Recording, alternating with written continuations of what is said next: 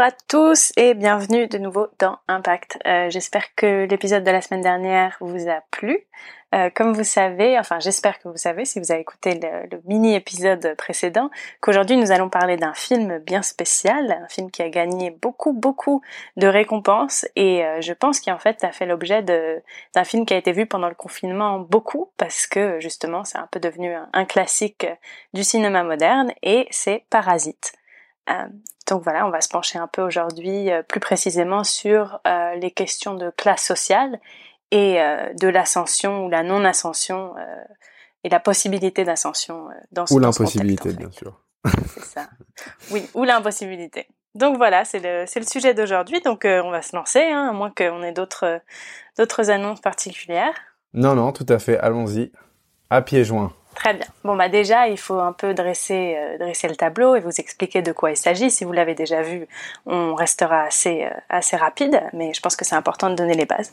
Donc l'histoire, en fait, euh, c'est l'histoire d'une famille qui s'appelle les Kim et c'est une famille qui a beaucoup de, problèmes financiers, donc ils ont vraiment du mal à joindre les deux bouts. Ils sont entassés dans une taudis, en fait, un taudis à, Séoul, et le père s'appelle Kitak Taek Take. Mhm. Ça, ça va être un petit problème au niveau de la prononciation coréenne. Mais bon, on va faire comme on peut. Euh, la mère Chung Suk, et puis il y a deux enfants, enfin c'est deux jeunes plutôt, je dirais qu'ils ont euh, la vingtaine par là. Euh, c'est Kiwoo et Kijong. Kijong étant la fille et Kiwoo étant le garçon. Et donc ils survivent à peine et puis ils alternent les petits boulots. les deux enfants ne vont plus à l'école parce que je pense qu'ils ont passé l'âge en fait. Il y a le jeune qui essaie de rentrer à l'université mais bon qui n'a pas d'argent pour se le payer pour le moment. Donc voilà où ils en sont quand le film ouvre en fait, et on les on les trouve à noter que les petits boulots, il y en a un quand même, il est assez euh, spécial, c'est euh, plieur de boîtes de pizza. Ah bah oui, je savais même pas que ça existait, mais en fait. Euh, non, moi non plus. Il faut bien qu'il y ait des gens qui les plient, oui, en fait, à moins que ça soit fait par des machines. mais voilà, enfin bref, c'est pour donner un peu une idée du, du genre de petits boulots qu'ils ont. C'est vraiment pas c'est pas agréable, c'est pas glorieux, enfin bref. Ah non, c'est pas glorieux, oui, ça c'est sûr. Voilà, mais euh, mais en fait, leur chance tourne au début du film, alors qu'un ami de de Kiwoo euh, est sur le point de d'aller euh, étudier aux États-Unis, il me semble, enfin d'aller enfin, étudier en dehors de de la Corée, et donc il propose à Kiwoo de de lui succéder comme tuteur en fait pour une jeune fille qui apprend l'anglais dans une famille très très riche qui s'appelle la famille des Parks. Euh, donc euh, c'est vraiment euh, la famille coréenne qui respire la richesse et les conventions sociales. Ils habitent dans une énorme maison avec des baies vitrées, un jardin, vraiment un truc très très moderne. Une maison sublime hein, d'ailleurs. Elle est très belle. À noter qu'elle a été construite pour le film. Je pensais ah, vraiment que c'était une maison qui existait parce que on dirait vraiment, tu sais, les, les maisons américaines faites par des designers très mhm. connus. Euh, et je me suis dit qu'en Corée, il était bien possible qu'il y en ait quelques-unes aussi.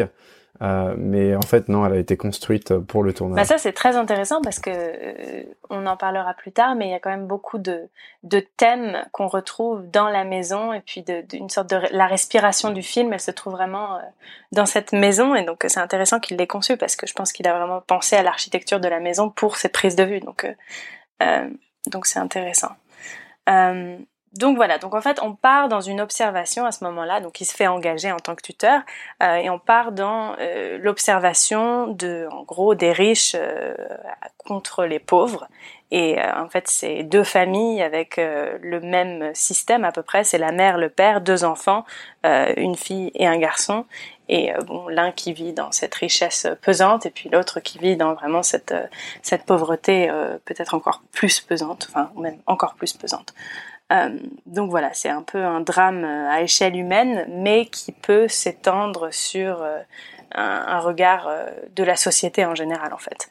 Après, j'ai pas parlé en, spécificité du, réalisateur qui s'appelle Bong Joon-ho, mais en fait, il a déjà fait pas mal de films et c'est toujours des films qui qui échappent un peu à la norme en fait. C'est des films qui sont intéressants parce qu'ils sont, enfin, c'est pas des films communs. Je sais pas comment expliquer ça de, autrement, mais c'est vraiment pas des films communs. Donc on a par exemple Okja. Je sais pas si tu l'as vu, Lucas. Tu l'as vu? Non, j'ai pas vu Okja. Non, c'est son film juste avant Parasite en fait.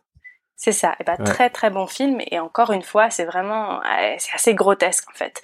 Euh, mais c'est un très bon film, pareil, qui fait une critique de la société moderne. Cette fois, pas sur les classes dans Okja, mais plutôt sur notre façon de consommer. Dans ce cas-là, c'est de consommer la viande.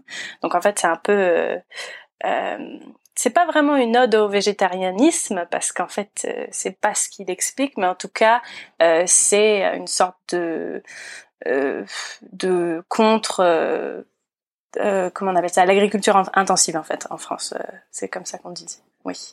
Mais donc c'est vraiment un film qui va contre ça. Donc c'est des critiques de société où les choses sont inégales que ça soit pour les animaux ou que ça soit pour les humains. Mais bref euh, pour en revenir à Parasite, en s'invitant chez les riches, Kitake, donc ça c'est le père de la famille, euh, ils vont tous provoquer un, énorme chaos en fait. Euh, et, et vraiment ce, je pense que le thème de l'injustice est celui qui prend vraiment la part dans le film. C'est le fait que personne n'a choisi cette situation, mais il n'en est autre que la situation de cette famille est, très injuste. Euh, et c'est marrant parce qu'en fait, euh, le, réalisateur, il arrive à pas vraiment prendre de parti. Et, euh, et donc, le, c'est la personne qui regarde le film qui finit par juger les personnages de ce film. Parce qu'il n'y en a aucun qui sont complètement antipathiques ou qui sont complètement sympathiques. C'est ça qui rend le film aussi intéressant. C'est un peu compliqué à résumer quand même parce que je trouve qu'il se passe beaucoup beaucoup de choses dans ce film et puis c'est des concepts qui sont tellement euh, grotesques que c'est compliqué à expliquer. Je sais pas Lucas si tu veux t'étendre un peu sur ce qui se passe après une fois qu'ils ont intégré, euh, euh une fois que, que le fils a intégré cette famille est devenu est devenu le tuteur. Oui, bah bien sûr. En fait, ce qui se passe c'est que c'est tout simplement euh, une exacerbation de l'injustice euh, des inégalités sociales euh, que, que, je pense la plupart des gens éprouvent parce que en fait petit à petit le fils réussit à intégrer toute sa famille au sein de la maison des parcs, donc la maison des riches, hein, on va l'appeler comme ça. en fait, il arrive à faire devenir chaque membre de sa famille un employé de la maison parc. Donc il y a le père qui est chauffeur, il y a la mère qui est plus ou moins la cuisinière, la femme de ménage. Euh, et puis ensuite, il y a la sœur qui, elle aussi, est une tutrice. Euh, c'est ça, non? Ou alors, elle, euh, je, pense qu'elle... Si, elle est prof d'art. Oui, elle est prof d'art, c'est ça. Oui. Euh, et en fait, ce qui se passe, c'est que petit à petit, bah, une fois que toute la famille Kim a intégré la maison des parcs, il y a une grosse révélation. Donc là, c'est pour le coup le spoiler du film, mais je pense que les gens qui nous écoutent l'ont revu ou l'ont vu récemment. en fait, ce qui se passe, c'est qu'ils découvrent que euh, la femme de ménage euh, qu'ils ont en fait plus ou moins remplacée, c'est-à-dire que à force, euh, ils ont fini par réussir à remplacer la femme de ménage qui elle habitait dans la maison des parcs. ils l'ont poussée en fait à bout en, en utilisant, alors c'est un espèce de stratagème, mais en fait elle est allergique à la peau des pêches. Et en fait, ce qu'ils vont faire, c'est qu'ils vont mettre un stratagème en place pour euh, que en fait elle, elle, ne puisse plus rester dans la maison parce qu'elle est allergique à la peau des pêches qu'ils ont mis euh, je, je sais plus exactement ce qu'ils font en fait avec la peau de de la bah, c'est qu'en fait, il provoque une réaction allergique qui fait que après, le père, donc qui est devenu chauffeur, dit qu'il l'a entendu à l'hôpital dire qu'elle avait une pneumonie. Ah voilà, c'est ça. La pneumonie, elle peut pas l'avoir dans la maison parce qu'il y a un enfant. Enfin bref, Exactement. vraiment, c'est des stratagèmes loufoques quoi. Mais, donc elle se fait virer quoi pour le coup. Voilà, euh, Elle se fait virer et en fait, euh, la grande découverte, c'est que dans cette maison euh, des, de la riche euh, famille des parcs, en fait, euh, il y a dans il y a un espèce d'un basement, donc une, une cave euh, ou un sous-sol où le, le mari de la femme de ménage habite et il y habite depuis des années, on ne sait pas vraiment combien de temps. Euh, mais quand on voit quand on voit sa tête, on s'imagine que ça fait au moins euh, une petite décennie.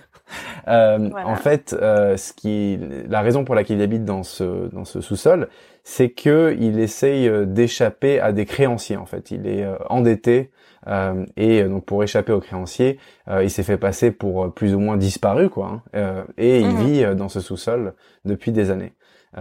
Et en fait, c'est l'élément, disons, déclencheur qui va faire que l'espèce de paradis que la famille Kim avait réussi à intégrer euh, en fait va petit à petit se déléter complètement euh, pour euh, laisser place à un espèce d'enfer où à la fin on termine sur une scène qui est euh, un espèce de comme un climax, je sais pas comment on dit en français ça, mais disons le l'apogée du film, ouais. L'apogée du film où je sais pas si on en parle maintenant ou pas, Anna, mais disons que il y a plusieurs meurtres qui s'opèrent. Euh, et euh, ce qui est assez intéressant, c'est que à la suite de ces meurtres, et on va revenir hein, sur cette scène qui est quand même assez grandiose et très inattendue, euh, en fait, à la suite de ces meurtres, le père de la famille Kim se retrouve lui le prisonnier de ce sous-sol. Donc, il remplace le l'homme qui qui habitait avant, qui était, je répète, le mari de la famille. L'ancienne gouvernante, oui. De l'ancienne gouvernante. Et, et en fait, le film se termine sur une, une note sur pareil on va revenir là-dessus parce que c'est un concept qui est très intéressant et euh, en fait ça, clôt euh, le film par rapport au thème de l'inégalité sociale. Euh, c'est que en fait le fils de la famille Kim promet à son père qu'un jour il réussira son ascension sociale réussira à acheter la maison des parcs et le libérera du sous-sol. Voilà. C'est ça compliqué à résumer comme film parce que euh, il y a ben énormément euh, le scénario est très très bien ficelé il y a beaucoup de retournements de situation euh, et du coup c'est très compliqué à expliquer comme ça et à en donner un résumé clair. Mais on espère que vous avez eu la chance de le regarder ou de le regarder à nouveau pour nous suivre dans cette exploration du thème des inégalités, des inégalités sociales. Voilà, donc euh, parfait résumé. Euh, c'est vrai que c'est très compliqué comme film, mais très intéressant. Donc vraiment à voir si vous n'avez pas eu l'occasion de le voir encore. Euh, mais mais en fait dans cette dans cette dissection, j'avais envie de, de, procéder un peu par thème. Donc on va parler de, de, différents éléments du film pour essayer de comprendre un peu cette histoire de, de classe sociale et comment on le retrouve dans le film. Donc déjà, je pense que c'est important de parler de, du titre parce que c'est ce qu'on entend le plus et finalement c'est ce qui euh, c'est ce qui englobe le film et le titre ben vous le savez c'est c'est Parasite. Euh, mais alors qui sont qui sont les parasites de ce film? Euh, est-ce que c'est les pauvres ou est-ce que c'est les riches? Et je pense qu'à première vue on peut penser que ce sont les pauvres qui sont les parasites finalement parce que c'est eux qui ont infiltré cette maison et qui créent un chaos total dans la maison qui fait que la fin se termine en meurtre sanglant.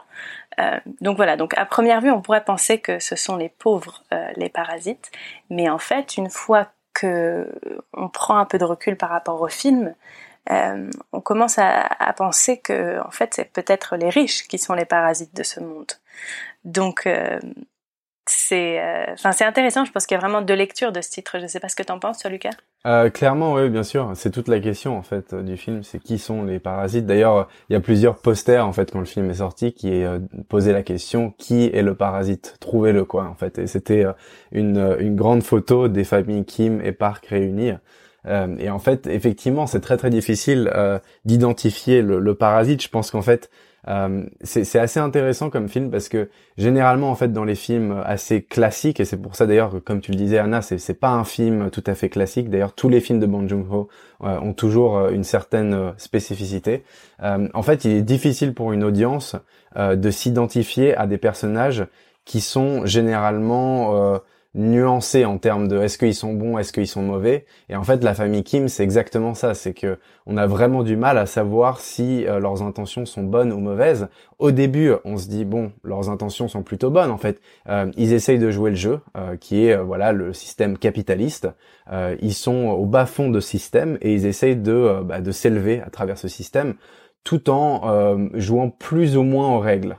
Il y a quelques petites tricheries par-ci par-là, euh, mais en fait, ce qui se passe, c'est que euh, au moment où en fait euh, le fils de la famille Kim réussit à remplacer la femme de ménage de la maison Park et du coup qui réussit à intégrer entièrement sa famille au sein de la maison, en fait il y a un espèce de sentiment d'injustice à ce moment-là où moi en tout cas personnellement quand j'ai regardé le film, je me suis dit ce qu'ils font là, euh, c'est très traître en fait parce que euh, la, la, femme de ménage qu'ils ont expulsée de la maison avec ce stratagème dont on parlait, euh, en fait, elle fait partie de, exactement de la même couche sociale qu'eux. donc il y a aucune mhm. solidarité. et d'ailleurs, il y a un moment où il y a une scène qui est très jolie, où, en fait, qui se passe dans le sous-sol, où la femme de ménage qui est avec son mari se, se, demande à la mère de la famille Kim de les aider. Et d'ailleurs, elle l'appelle Sis, donc euh, voilà, sister, sister, donc sœur. Euh, et, elle lui dit, on fait partie de, la même famille, plus ou moins. Euh, Est-ce que tu peux essayer de nous aider? Et en fait, la, la mère de la famille Kim lui dit, non, non, moi j'ai rien à voir avec toi. On fait pas partie de la même couche sociale.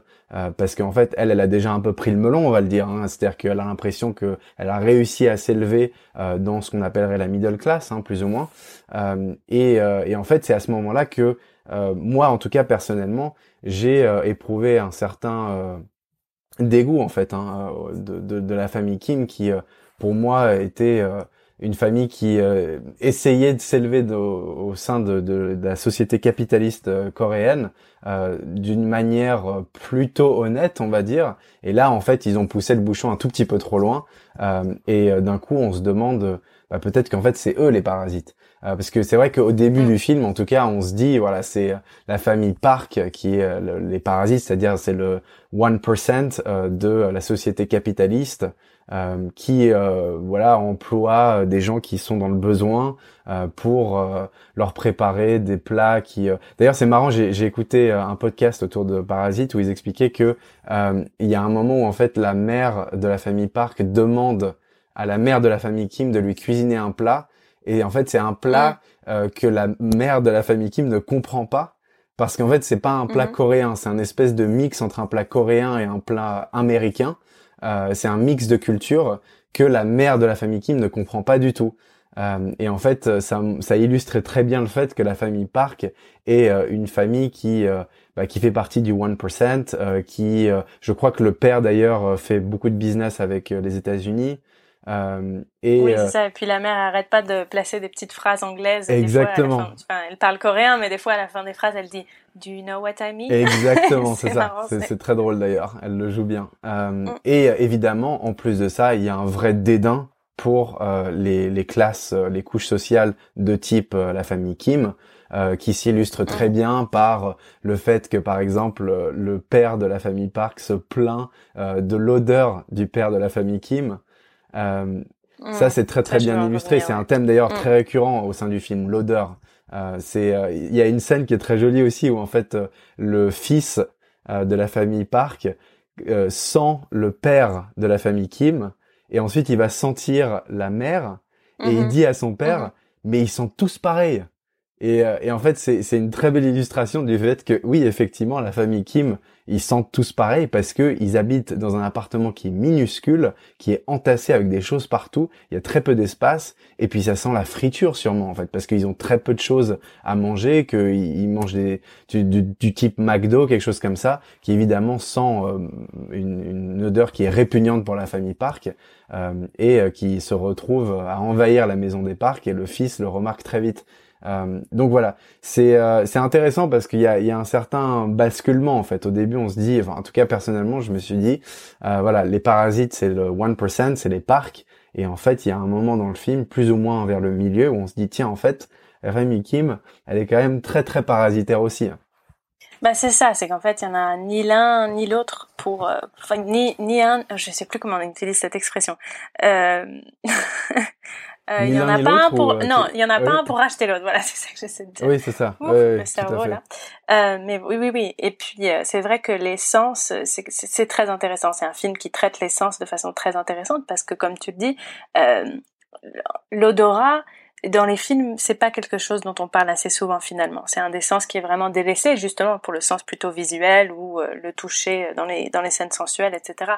Euh, mais c'est un thème qui revient vraiment tout tout au long du film en fait. Si on si on si on regarde bien, euh, en fait, euh, c'est vraiment présent tout au long du film. Et c'est euh, l'idée que les riches cherchent à éviter les mauvaises odeurs en général et euh, les pauvres dans ce film, dans ce cas-là, euh, cherchent à s'en défaire aussi tout au long du film. C'est comme si, euh, en fait, c'est comme si la pauvreté avait une odeur particulière dans ce film, et, et comme si, en fait, comme si cette famille, la famille Kim, n'arrivait pas à échapper à la puanteur des rues de, Séoul.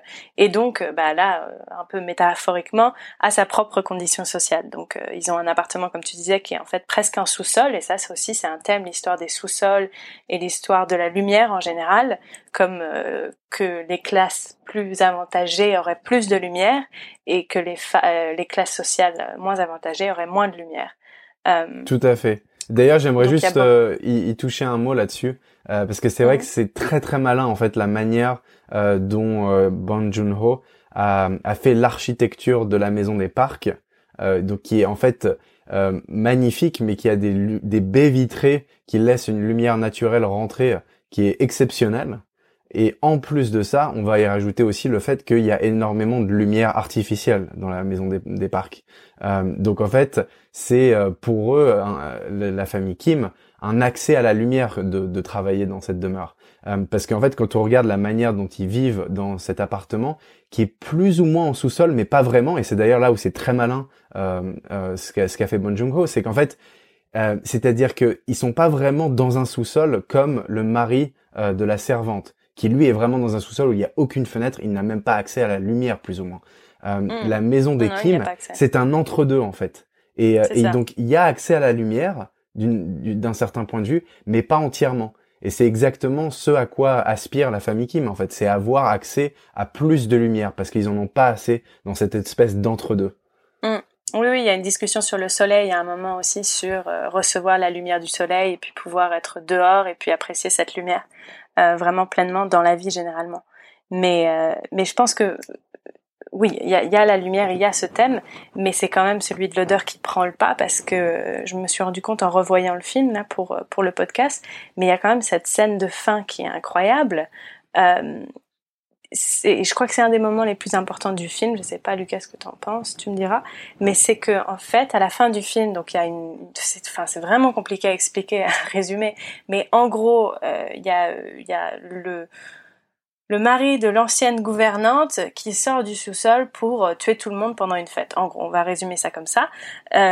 Et, euh, et, donc, il y a la... Il arrive... Enfin, je sais même plus qui le tue, mais quelqu'un le tue et du coup, son corps tombe sur les clés de la voiture. Et l'enfant de la famille des parcs est en train d'avoir une euh, euh, une crise d'épilepsie parce qu'il est tellement choqué par la scène. Et donc Monsieur Park veut absolument le conduire à l'hôpital tout de suite tout de suite tout de suite. Donc euh, il faut qu'il récupère les clés de voiture qui sont sous le corps de cet homme qui a vécu dans un sous-sol pendant bah, comme tu disais presque dix ans. Donc en fait on voit Monsieur Park qui s'incline au-dessus du corps de cet homme qui doit déplacer pour récupérer les clés et on voit qu'en fait il se bouche le nez pour attraper les clés sous le corps du mari. Et, en fait, c'est ce moment-là qui détermine la fin du film, parce qu'en fait, le père de la famille des Kim, de loin, aperçoit Monsieur Park en train de se boucher le nez pour récupérer les clés, et là, ça, euh, le, ça le rend foudrage, en fait. C'est ça c'est trop. C'est trop pour lui, c'est trop pour lui d'avoir un homme qui est dégoûté par un homme qui est mort en plus, vraiment. Enfin, vraiment, c'est juste trop pour lui. Et du coup, c'est euh, le mari, euh, enfin, le, père de la famille des Kim qui finit par tuer Monsieur Park. À cause de ça, en fait. Et ça sort un peu de nulle part, sauf que ça sort pas vraiment de nulle part parce que tout au long du film, il a subi cette pression euh, cette pression sociale et en plus il a subi des remarques par rapport à sa propre odeur euh, donc, donc vraiment, l'odorat c'est quelque chose de très très important dans ce film et c'est vraiment intéressant comme euh, comme c'est ce qui finit par pousser cet homme à, à commettre un meurtre en fait contre un homme euh, contre qui finalement il n'a pas tellement de, de haine en fait. Tu vois, c'est comme si tout d'un coup tout se cristallisait tout ce qu'il avait vécu dans sa vie se cristallisait, ses, inégalités se cristallisaient, il avait besoin de, les extérioriser euh, en tuant quelqu'un. Et dans ce cas-là, c'est Monsieur Park. Bon, bah, c'est tombé sur lui, mais on se dit que ça aurait pu tomber sur quelqu'un d'autre. C'est exactement ça. Et en fait, ce qui est hyper intéressant et très malin euh, de Bong Joon-ho, c'est que en fait, le père de la famille Kim, il a joué le jeu plus ou moins jusqu'à la fin. C'est-à-dire que le vrai parasite de la famille Kim, au début, c'est quand même le fils, parce que il a, il met en place un stratagème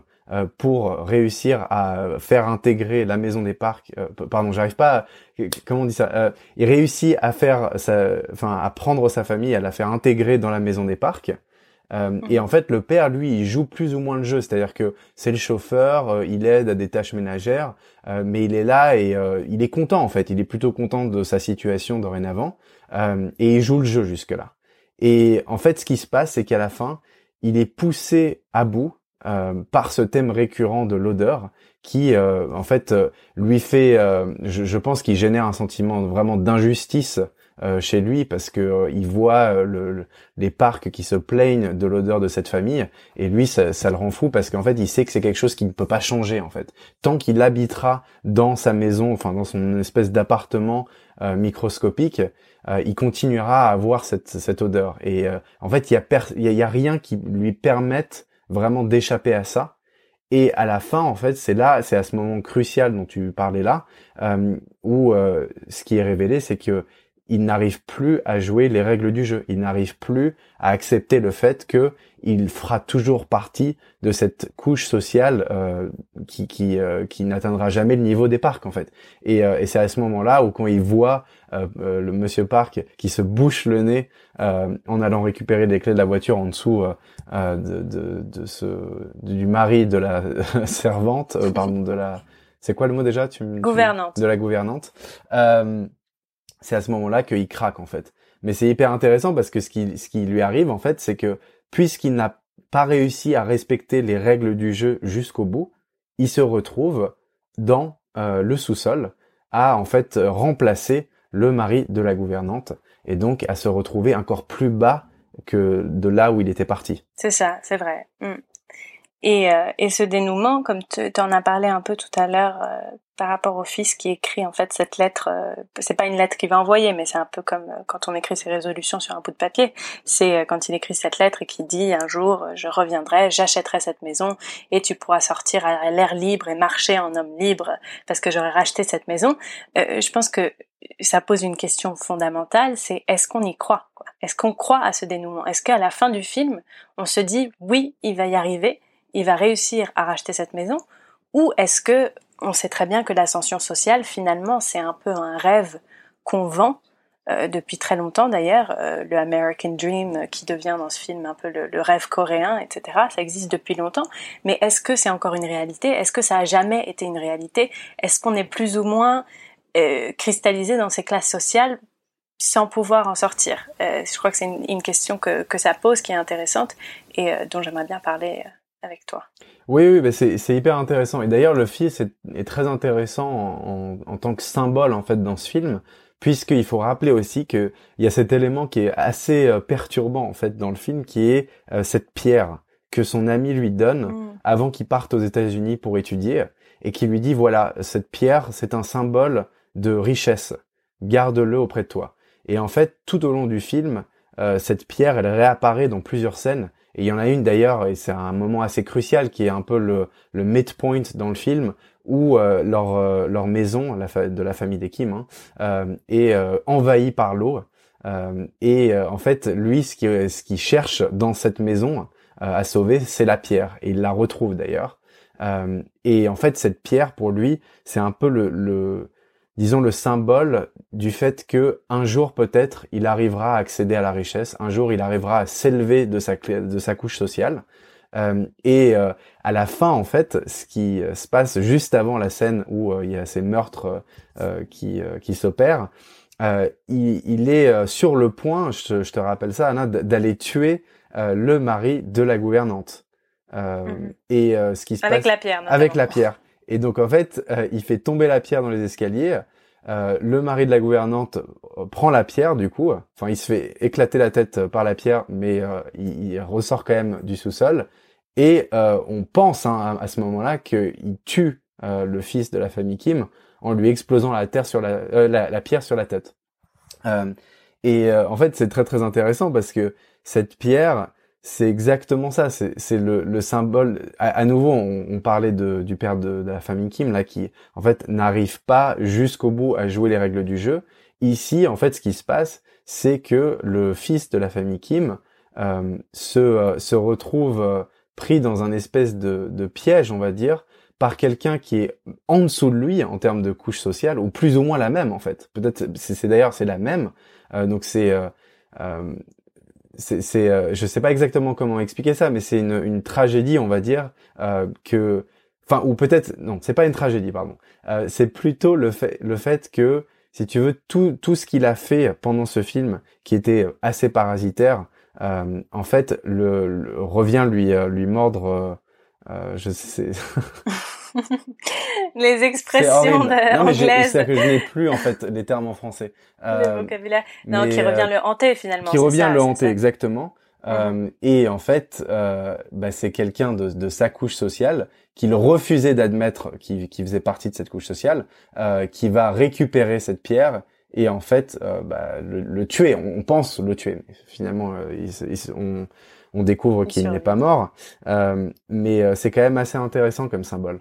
Et en fait, pour terminer sur ce que tu disais toi, Anna, en fait, je crois que à la fin du film, Bon Joon-ho a fait un choix euh, très important qui est de montrer le fils de la famille Kim toujours dans ce même appartement avec euh, une tête plus ou moins euh, désabusée, on dirait. Hein. tu vois, on, dirait mm. quelqu'un qui a plus ou moins perdu tout espoir, bien qu'il ait écrit cette lettre en disant voilà, je vais réussir, papa, à acheter la maison des parcs et te libérer du sous-sol en fait, sa tête, c'est le dernier plan, c'est quand même une, le visage de quelqu'un qui est désabusé et qui sait que il est vraiment possible qu'il n'arrive jamais à atteindre ce but. Euh, et donc en fait, j'ai écouté euh, une interview de Bon Joon-ho qui expliquait que ce choix était euh, tout à fait pensé et qu'il aurait pu en fait ne, pas garder cette scène finale où on voit le, fils pardon de la famille Kim dans le sous-sol. Euh, il aurait pu euh, effacer cette scène et du coup là en fait la fin était beaucoup plus ouverte. On se disait peut est-ce que c'est un rêve? Est-ce que c'est réel? On, on sait pas trop euh, mais là en fait il a décidé vraiment de montrer que bah peut-être qu'en fait si tu veux le, il, il, en revient à répondre au thème du film qui est peut-être que quand tu appartiens à une couche sociale notamment une couche sociale basse en dessous de la middle class c'est impossible pour toi de t'élever euh, au sein d'un système euh, capitaliste. Et, euh, et, je pense que c'est moi personnellement, en tout cas, je pense que c'est une, réalité moderne aujourd'hui. bien sûr, on peut citer les exceptions, et, d'ailleurs, enfin, c'est des exceptions parce qu'on peut les citer. On peut citer ces gens qui ont réussi à vraiment se sortir euh, de la grande pauvreté pour s'élever à des rangs de, de, personnes très aisées.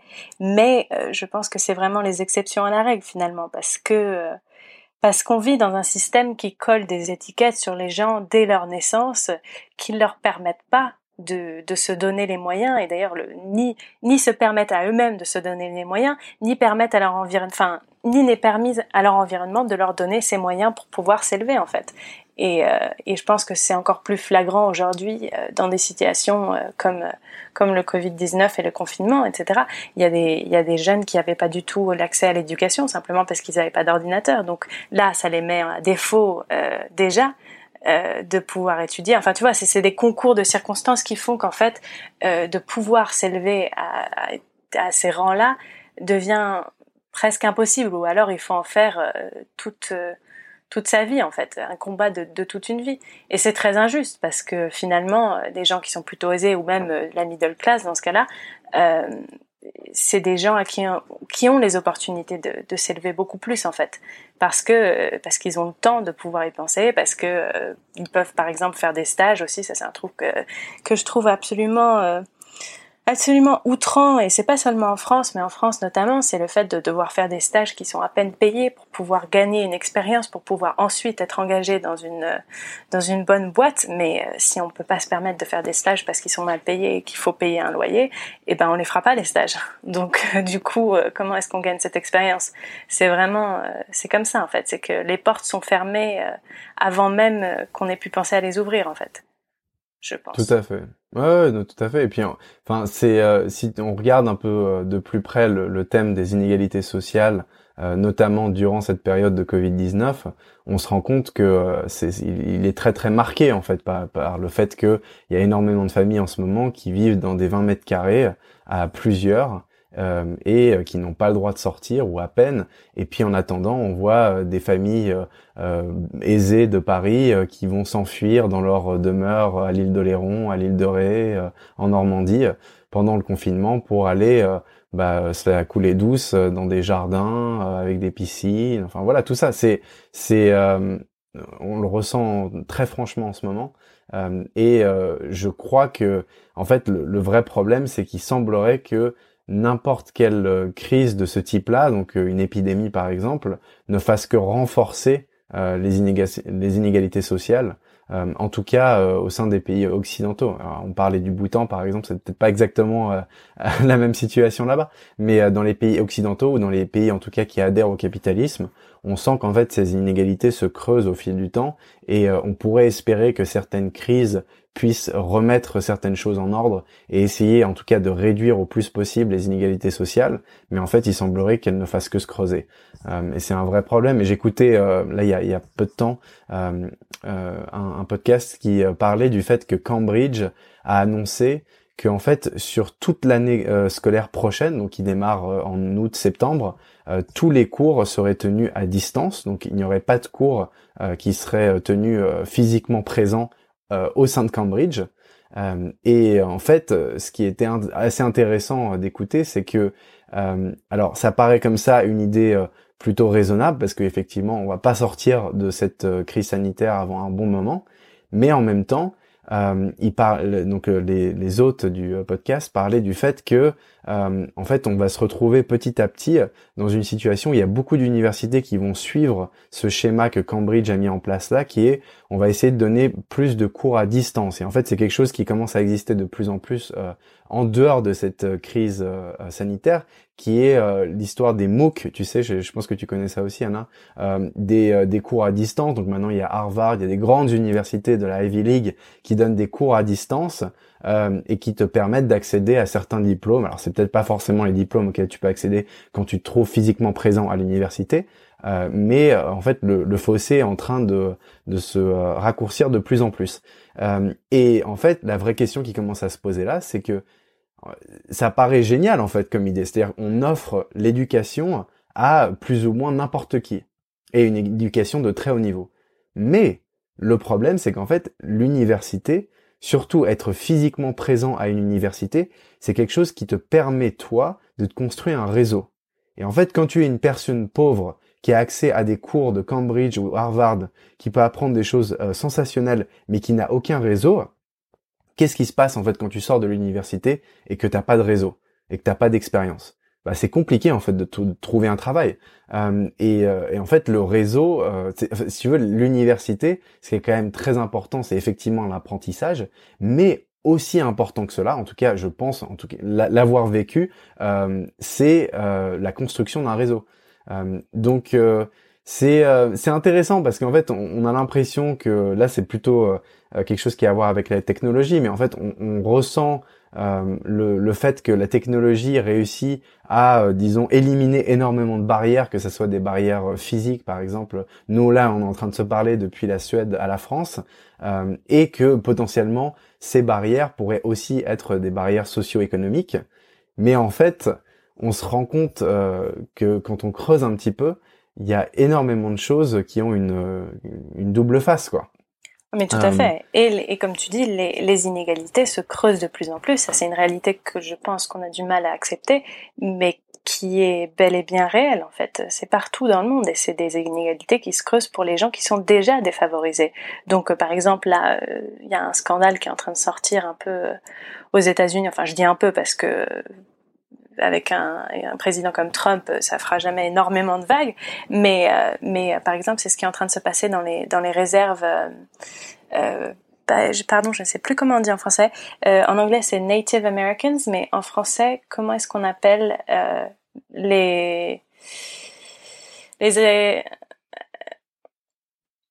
voilà donc voilà les Américains Enfin, je sais même pas trop comment exprimer ça, mais vous m'avez compris. je pense que j'en comprends. Euh, les Indiens, les Indiens d'Amérique, euh, en fait, qui sont aujourd'hui beaucoup plus touchés par le Covid, pas simplement parce qu'ils vivent, on pourrait penser que c'est juste parce qu'ils vivent dans des réserves et que du coup, bah, ils sont plus en proximité des uns des autres. En fait, non, c'est pas que ça, mais c'est parce qu'ils ont des taux de, de cholestérol et de diabète qui est bien plus élevé euh, dans leur euh, dans leur population parce qu'ils n'ont pas accès en fait de par le fait de vivre dans ces réserves à des magasins qui leur proposent des alternatives euh, qui sont plus naturelles en fait. Et donc il y a beaucoup de ces gens-là qui vont faire leurs courses dans les supermarchés de, de stations essence en fait Euh, et c'est là qu'ils se nourrissent parce qu'ils ne peuvent pas, parce qu'il n'y a pas de supermarché qui a été construit dans euh, leur proximité en fait. Euh, donc ce qui fait qu'il y a des taux de, de, diabète et de cholestérol terribles dans ces populations, pas par choix, hein, attention, euh, et du coup qui sont beaucoup plus touchés par le Covid parce que c'est vraiment un des facteurs aggravants. Et euh, c'est là qu'on voit que vraiment c'est c'est c'est comme si quand il quand il pleut, il, je sais plus comment on dit là l'expression, mais c'est de pire en pire en fait les choses c'est de pire en pire parce que déjà euh, le fait que c'est quand même dingue qu'il n'y ait aucun supermarché qui ait été construit euh, pour ces gens-là, c'est une hérésie totale.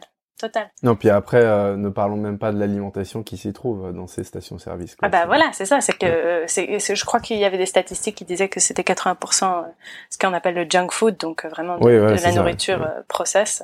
donc voilà, 80%. Donc s'il reste que 20% pour se nourrir correctement, c'est pas possible. Ah non, bien sûr.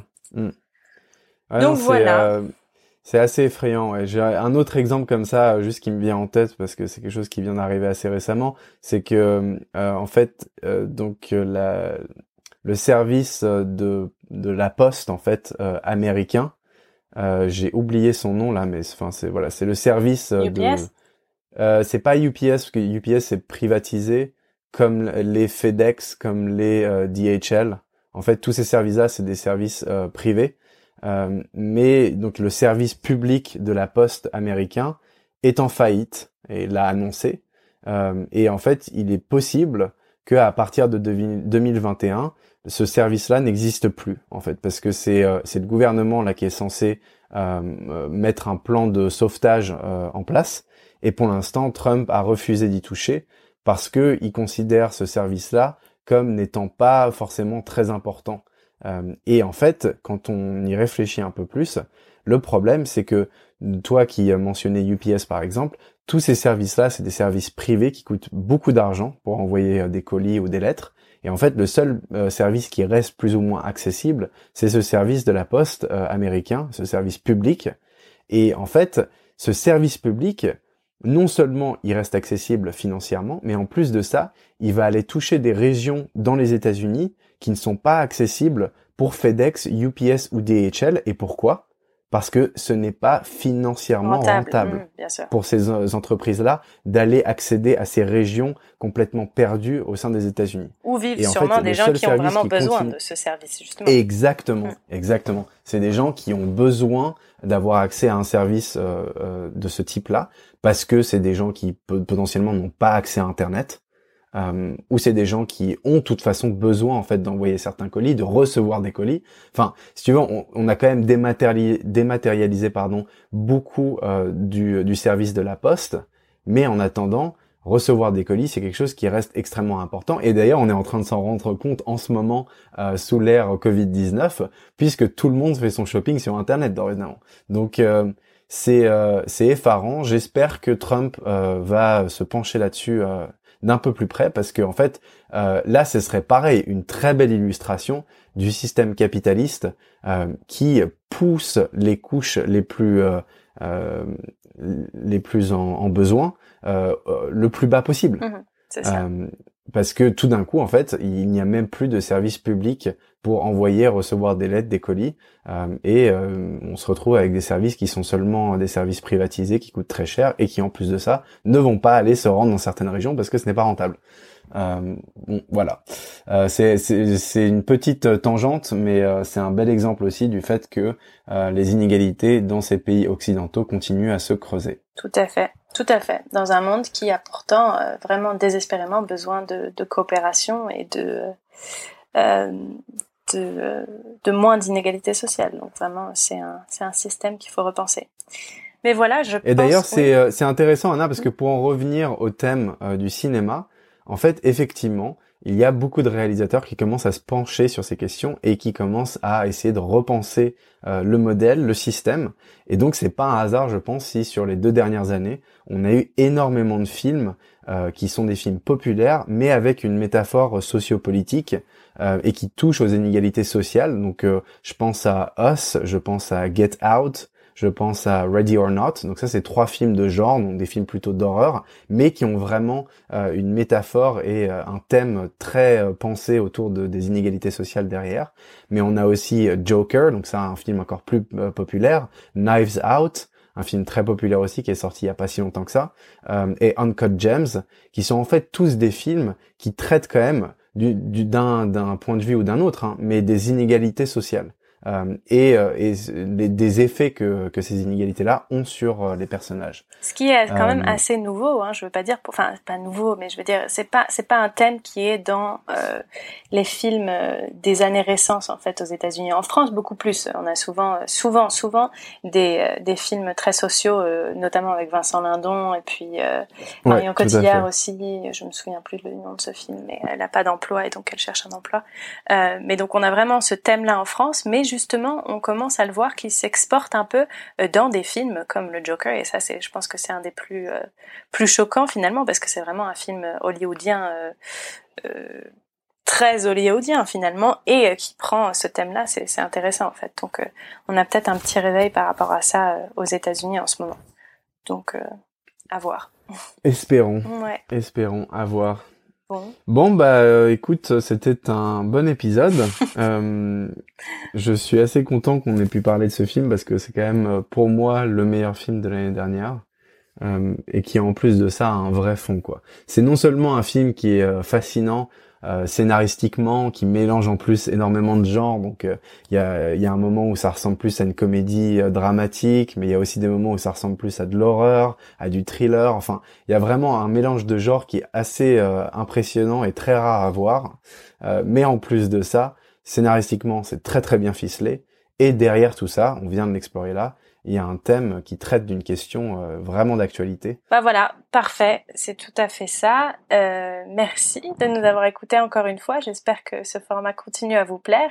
Euh, n'hésitez pas à nous envoyer vos commentaires, vos feedbacks, ce que vous voulez qu'on traite dans les semaines à venir, et puis on, regardera ça avec beaucoup d'attention. Ça nous fait toujours super plaisir de d'entendre parler de vous. Donc voilà, n'hésitez pas à nous contacter. Et puis je pense que ce qu'on fera pour le prochain thème, c'est euh, de sortir un mini épisode comme on avait fait euh, la semaine dernière, juste pour annoncer le thème du prochain épisode. Euh, donc voilà, je pense que c'est une bonne méthode pour tout le monde comme ça vous pouvez vous tenir au courant. Donc gardez un œil sur la page Impact pour savoir de quoi on parlera la prochaine fois. Et c'est un plaisir de vous avoir avec nous. Merci beaucoup. Exactement. Merci à tous. Ciao.